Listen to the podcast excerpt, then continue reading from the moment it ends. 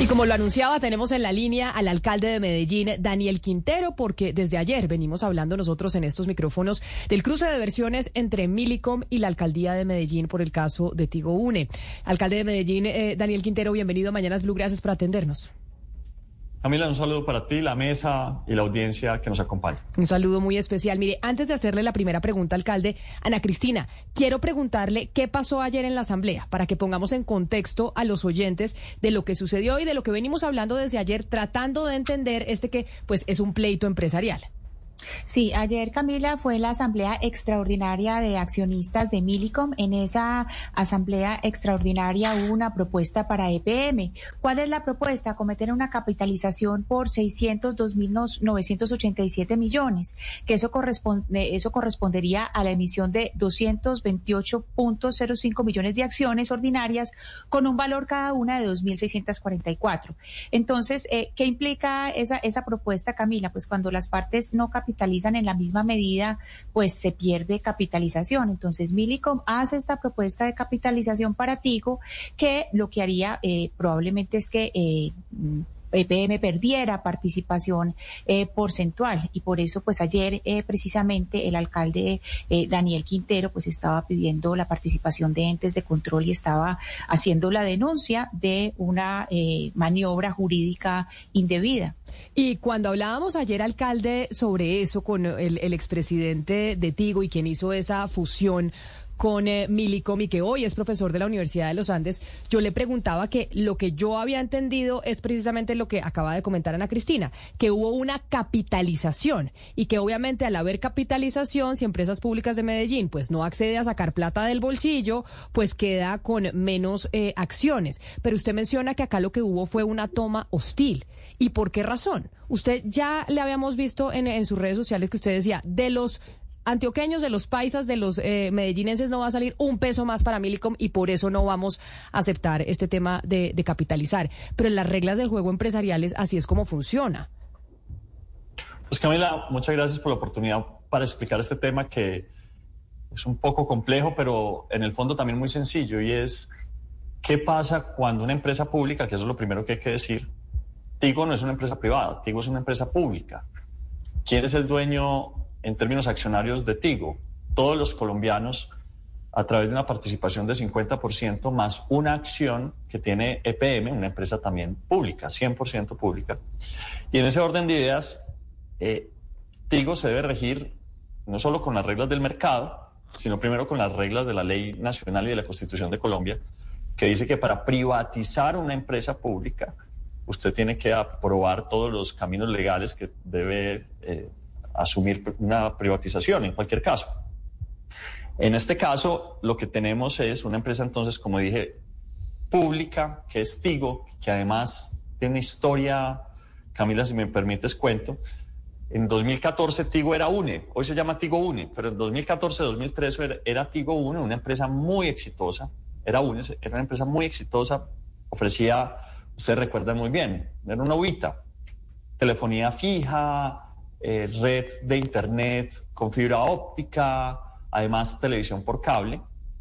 Esa empresa 100% pública, en un debate muy polémico en el Consejo de la Ciudad de ese momento, es entregada a una empresa privada. Acá aparece entonces por primera vez en esta historia el nombre de Milicom. Milicom es una empresa extranjera a la que el entonces alcalde, hoy gobernador de Antioquia, Aníbal Gaviria, eh, propone entregarle el control, no la mayoría accionaria, sino el control, la administración, que fueran ellos los que la administraran porque decían ellos, y, con un grupo de expertos que supuestamente acompañó el proceso, que ellos iban a, hacer una gran administración, que los buenos para este tema de la administración pública eran ellos. En ese periodo, en ese proceso en el Consejo, ocurrió, no sé si la señal continuó, si se cayó. Sí, lo estamos escuchando en su, en, en, su relato, pero yo le voy a pedir, usted sabe y usted sabe de medios de comunicación, alcalde, que tratemos de sintetizar para que le podamos hacer la mayor cantidad de preguntas posibles. Claro que sí. Entonces, ¿qué pasa? Un concejal, eh, hermano de Andrés Guerra, hoy senador del Centro Democrático, cambia el voto y con ese cambio de voto la empresa pasa a Milicon. Todo lo que dijimos que iba a pasar pasó Milicon despidió a los trabajadores, vendió la infraestructura de la empresa y la alquiló. Además, se la vendió a una empresa que era socia de ellos en el exterior. Empezó a mandar la plata al exterior. Eh, estableció una política de cero dividendos para EPM, es decir, no le dio dividendos, pero además pérdidas de 400 mil millones de pesos al año, de modo que fue diluyendo el patrimonio de los antioqueños. Yo prometí en campaña que EPM iba a dejar de ser el socio bobo. Fuimos cinco veces al Consejo para tratar de recuperar la plata que tenía Milicon allá. Y de nuevo el Centro Democrático votó para que no se pudiera recuperar esa plata, que no se activara una cláusula que se llamaba la de protección del patrimonio público. Les dije en su momento que eso significaba regalarle 3 billones a Tigo, que nos iban a llevar a capitalización o a dilución forzosa, y es lo que está pasando en este momento, una tumbada. Pero, alcalde, en, su relato, digamos que el tiempo en muchos sentidos le da la razón a usted y esas decisiones, pues usted ni siquiera estaba en el escenario político en Medellín, pero bueno, hay que tomar decisiones en este momento. Yo le pregunto si haciendo el cálculo costo-beneficio, por lo, la plata que hay que poner y también por la incertidumbre que hay en el mercado, que es un mercado que no es el mismo de hace 10 años, que está muy difícil, ¿no sería mejor negocio para Medellín vender su participación, sea a Milicom o a un tercero? ¿Usted no está pensando en eso, en, ya no tener ni siquiera un 1% eh, de, la, de la empresa? Esa era precisamente la cláusula de protección del patrimonio público. La cláusula lo que decía es, señores Milicom, estamos cansados de la forma como ustedes vienen administrando la empresa hágame el favor y me devuelve la plata o devuélvame la empresa, yo se la recompro. Dijeron que no a la recompra, dijeron que no a, la, a que nos devolvieran la plata nuestra. Había una cláusula que los obligaba, pero esa cláusula se tenía que activar en el Consejo. Y el Consejo cinco veces, con la votación del Centro Democrático, decidió negar esa posibilidad que tú mencionas, recuperar la plata pública. ¿Quién lo negó? El Centro Democrático a través de una solicitud que le hizo Uribe. ¿Por qué Uribe le ayuda tanto a Milico? No lo entendemos muy bien, pero ese regalo de Uribe vale 3 billones de pesos del presupuesto de los ciudadanos de Medellín regalados a Milico. Ahora, Milico nos ha dicho, tenemos problemas y esos problemas son muy graves.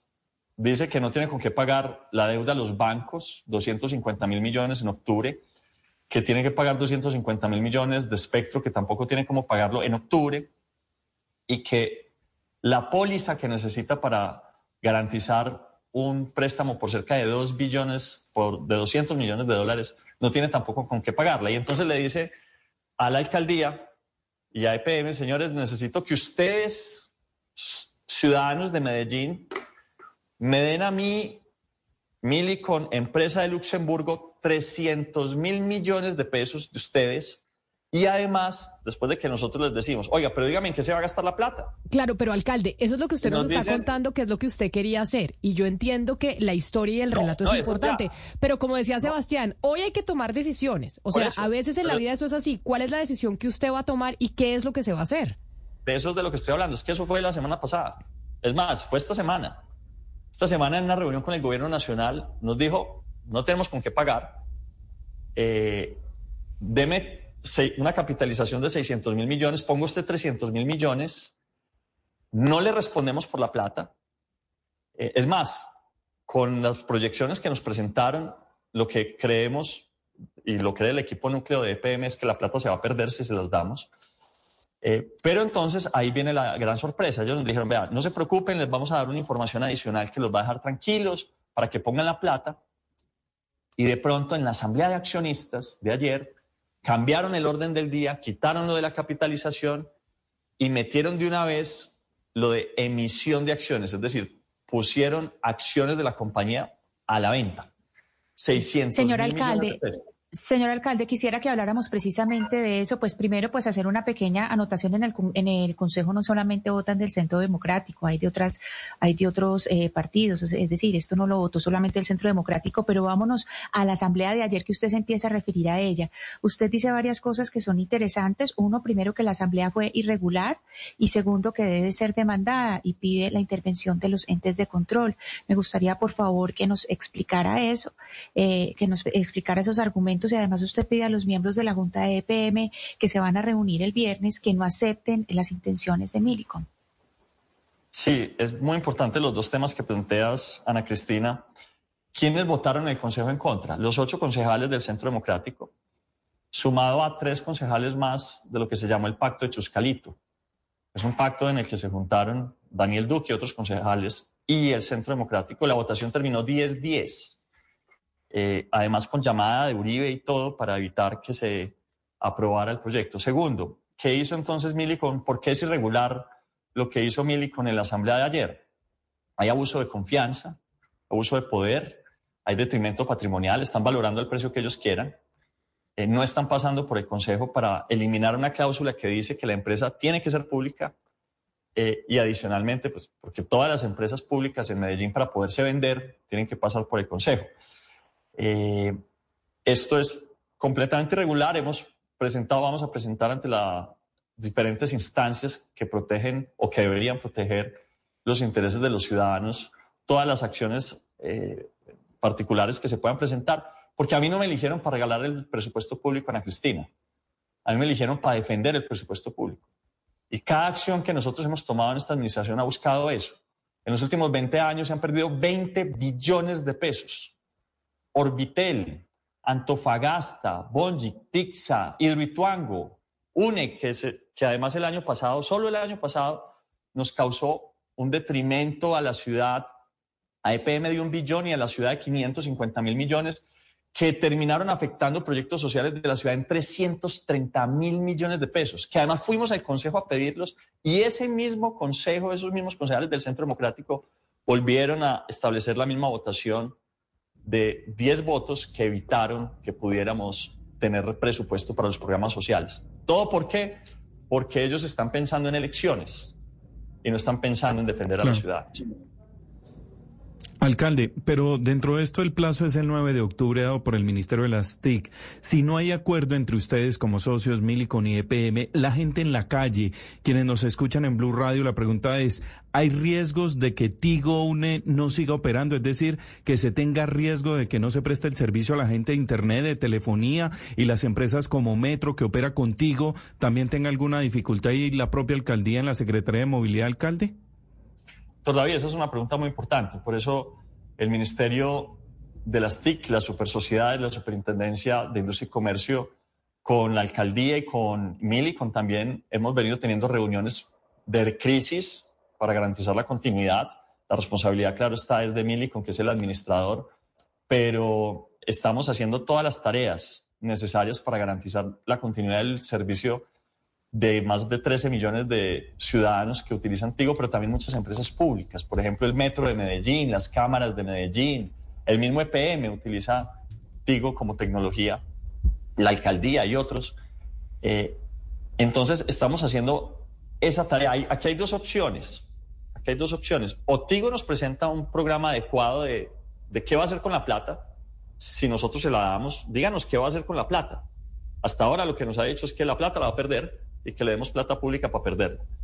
Eh, segunda opción, si va a diluir a la ciudad, tiene que presentarse al Consejo de la Ciudad. Tiene que asumir la responsabilidad política, presentar los números, las cifras, a qué valor va a diluir a la empresa. La propuesta que ha presentado de diluirnos al 2% simplemente es insensata. Solo la infraestructura física de Tigo, que es de UNI además, vale 2.4 billones de pesos. Solo la parte de Internet fijo vale 2.4 billones. Entonces acá hay una jugadita que quieren hacer, una tumbada que nos quieren hacer, es o me capitaliza las malas y yo me quedo con la plata de ustedes, igual sigo administrando la empresa como me da la gana y lo han hecho todo este tiempo, o lo diluyo y lo saco de la empresa y luego la fusiono con otro, se la vendo a otra, como lo están planeando, vendo la infraestructura y hago el negocio de la vida.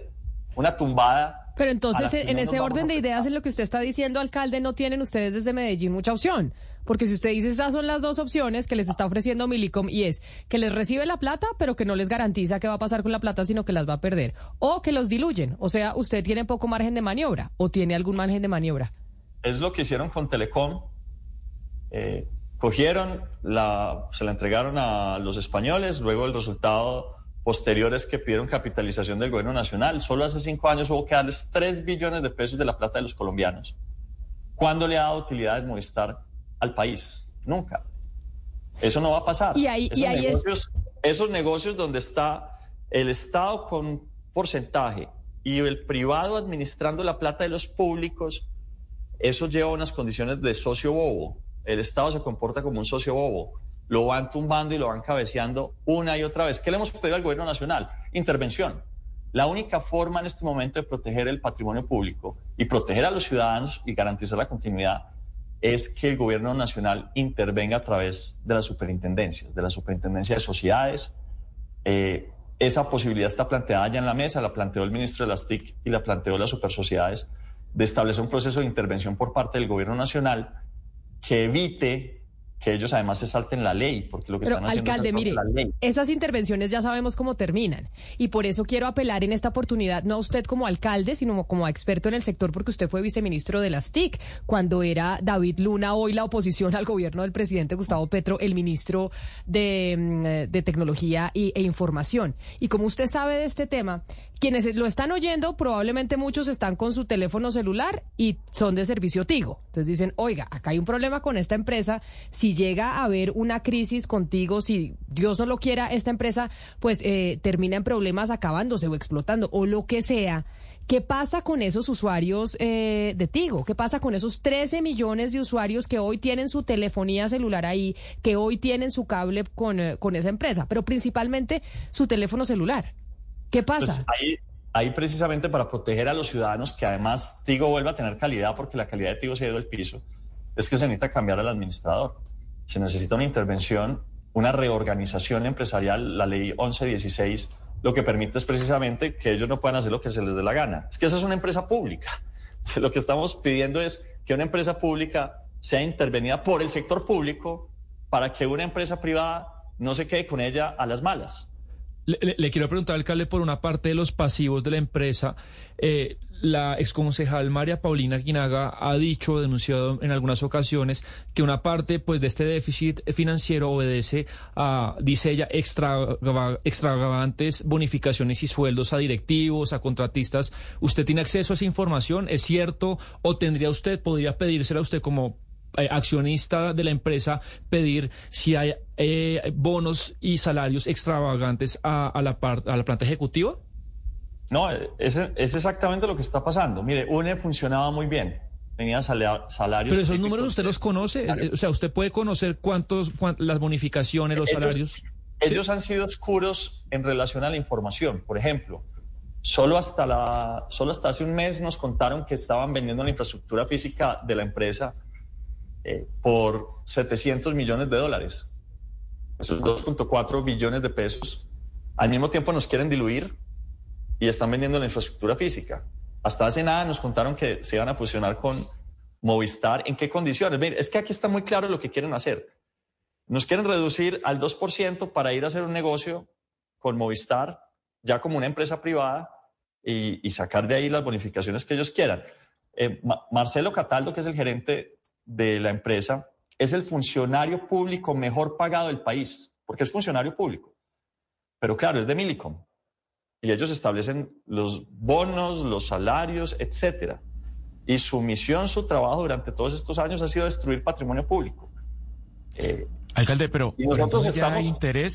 atados de pies y manos. No podemos hacer nada porque el negocio que se planteó en 2014 es ese pero entonces, alcalde, ¿usted sabe si ya hay interés eh, manifestado por parte de alguna empresa de telecomunicaciones? ¿Alguna multinacional ya ha expresado su interés de quedarse o de comprar a Tigo Une? Ellos la estaban vendiendo también sin contarnos. La estaban vendiendo a una empresa extranjera, no recuerdo muy bien el nombre, creo que es de Londres la empresa. Y en enero, si mal no estoy, eh, la empresa se les quitó. Pero si la venden, ellos venden su parte y el control y nos dejan atrapados igual ahí, porque es que el negocio fue terriblemente mal hecho. Ahora, lo que, lo que teníamos una posibilidad cinco veces al Consejo, quedaba una sola oportunidad, una cláusula, que decía, se llamaba cláusula de dragalón o de protección del patrimonio público, y lo que decía es, si la alcaldía observa que hay una mala administración, que no están dando utilidades, que están vendiendo las torres, como en efecto estaban haciendo, entonces con esa cláusula podíamos recuperar la plata pública, lo que quedara. O si no, ellos tenían la obligación, además lo tenían que darnos la plata a precio de mercado, tres billones de pesos nos tenían que dar. Eh, y si no, tenían que vender toda la empresa a una multinacional o a quien quisieran y nos tenían que dar la mitad de la plata. eso nos hubiera permitido recuperar 3 billones, incluso más. La pregunta que uno se hace es, ¿por qué Uribe llamó a sus concejales a pedirles que no? Que votaran que no. Pero mire, alcalde, ¿sabe qué? Hay que hay varias personas que no, no, es que hay varias personas que nos están escribiendo y lo están oyendo a través de nuestro canal de YouTube de Blue Radio en vivo y nos escriben al 301-764-4108 porque seguir politizando esta discusión. Este es un tema de presupuesto de la ciudad. Este es un tema empresarial. y, y, no, sé si valga la pena hoy, no es para que yo entre a defender a nadie ni mucho menos, que valga la pena en donde está en juego el patrimonio, como usted lo ha dicho, y una cantidad de miles de millones de los ciudadanos y 13 millones de, usuario en, de usuarios en riesgo que tienen sus cuentas con contigo UNE, empezar a utilizar eh, este, escenario para otra vez volvernos a politizar y es que el uribismo no el uribismo, es que por qué lo hicieron, por qué no lo hicieron. Lo que se busca es una solución hoy para ver cómo se sale hoy de este lío. La solución es una intervención que proteja a los ciudadanos y proteja el patrimonio público, pero a mí no me pueden decir que esto no es un tema político. Es que quien vendió la empresa son los políticos. Quien no ha dejado recuperar la plata en el Consejo son los políticos. Si quiere yo le doy los nombres de esos políticos que no dejaron recuperar la plata. Eh, y está Uribe ahí metido, ¿qué hacemos? Claro, pero lo que, lo que se les, eh, claro, pero lo, pero lo bueno, yo y a mí me parece perfecto que se haga el debate, pero hoy alcalde lo que le pide la ciudadanía es solucionar este tema. Ya después se hace el debate político y saldrán los culpables. Y eso claramente se tiene que hacer. Pero hay que trabajar hoy principalmente por mirar cuál es la mejor salida para la ciudad. A mí no me eligieron, Camila, para regalar el patrimonio público. Si los bogotanos y el resto del país cuidaran las empresas públicas como nosotros las cuidamos, hoy tendrían empresas como la tiene Medellín de Empresas Públicas de Medellín. Medellín es lo que es gracias a sus empresas públicas. EPM, pública, con 60 empresas asociadas a ella, públicas todas. Fue la empresa, la segunda empresa de mayores utilidades en el último trimestre. En Colombia, en todo el país, entre públicas y privadas. Es una de las empresas más grandes de América Latina, porque nosotros en Antioquia resulta que cuidamos las empresas públicas, nos hacemos matar por ellas. Las queremos, las quisieron nuestros abuelos, nuestros tatarabuelos, y las cuidamos a muerte. Aquí la empresa de recolección de basuras es pública, el hospital más grande del país es público, es de Medellín. Y por eso, y por eso es que tengo muchos eh, ciudadanos de Medellín escribiéndonos, alcalde, agradeciéndole además enormemente su tiempo, pues que intentar, por lo menos de aquí a octubre, al 9 de octubre, que tienen que tener una, una solución a este tema de una de las empresas que también quieren eh, los antioqueños, es despolitizar la discusión. Ya después hará usted y escribirá un libro y documental y todo de cómo se tiraron el patrimonio. Pero usted hoy es alcalde y hoy tiene que, encontrar la mejor solución y no aprovechar esto políticamente. ¿Qué tal eso, Camila? Entonces, mientras los políticos roban la empresa, le piden al alcalde que por favor eh, se quede callado mientras los políticos se roban la empresa. Porque es que se la están robando los políticos. Se, se la está robando el uribismo. El uribismo es el que no dejó activar la cláusula. ¿Por qué no dejó activar la cláusula? Ahora, son los mismos del Centro Democrático y el Uribismo los que están diciendo y, están eh, defendiendo a Milicon en este proceso sin pasar por el Consejo. Ahorita, ahorita mismo voy a llevar la propuesta que hizo, la propuesta no, lo que aprobó de forma irregular eh, Milicon en la Asamblea y lo voy a llevar al Consejo. Porque ellos no quieren ir al Consejo. Pues lo va a llevar al Consejo porque es obligación de ley que eso pase por el Consejo. Para que el Consejo debate si aprueba o no aprueba eso. Si ese es el número, si no es el número. Pero esto es una discusión política que tiene que pasar por el Consejo, claro. Y es una discusión empresarial. Es que estamos perdiendo 3 billones de pesos. Pues precisamente. De los colombianos, de los ciudadanos de Medellín, la plata de la educación, de la salud. Y por eso, y por eso, alcalde, queríamos eh, hablar con usted y también conocer esa visión del, eh, de quien dirige hoy a Medellín, porque ojalá esta discusión, que es un tema empresarial, de plata pública, de los usuarios, de los 13 millones de usuarios, la discusión se dé realmente en términos empresariales y lo mejor para Tigo Une y que ah. tratemos de dejar aparte de aquí al 9 de octubre el tema eh, político y de los quinteristas y los contraquinteristas y los uribistas y los antiuribistas y poner esa discusión en términos empresariales que yo sé que usted lo sabe hacer porque usted ha tenido experiencia en el tema. Lo que pasa, María Camila, es que yo entiendo de este tema, porque como usted bien lo dijo, es un tema del que, en el que estaba metido durante muchos años. Yo fui viceministro de las TIC, sé lo que está pasando, sé lo que están haciendo, sé para dónde van, sé qué quieren, sé cuáles son sus planes, sé que quieren quedarse con la plata de los colombianos, sé qué es lo que sigue con Movistar, sé qué es lo que sigue con la plata de los colombianos en general. A mí me toca defender, porque a mí no me eligieron para regalar la plata pública. Pues, alcalde Daniel Quintero. Le agradezco enormemente. Le deseo la mejor de las suertes. Ojalá por, por, por la plata pública y por los ciudadanos que aquí esto se solucione de la mejor manera. Mil gracias por habernos atendido. Un saludo muy especial. Muchas gracias, Camila. Un abrazo.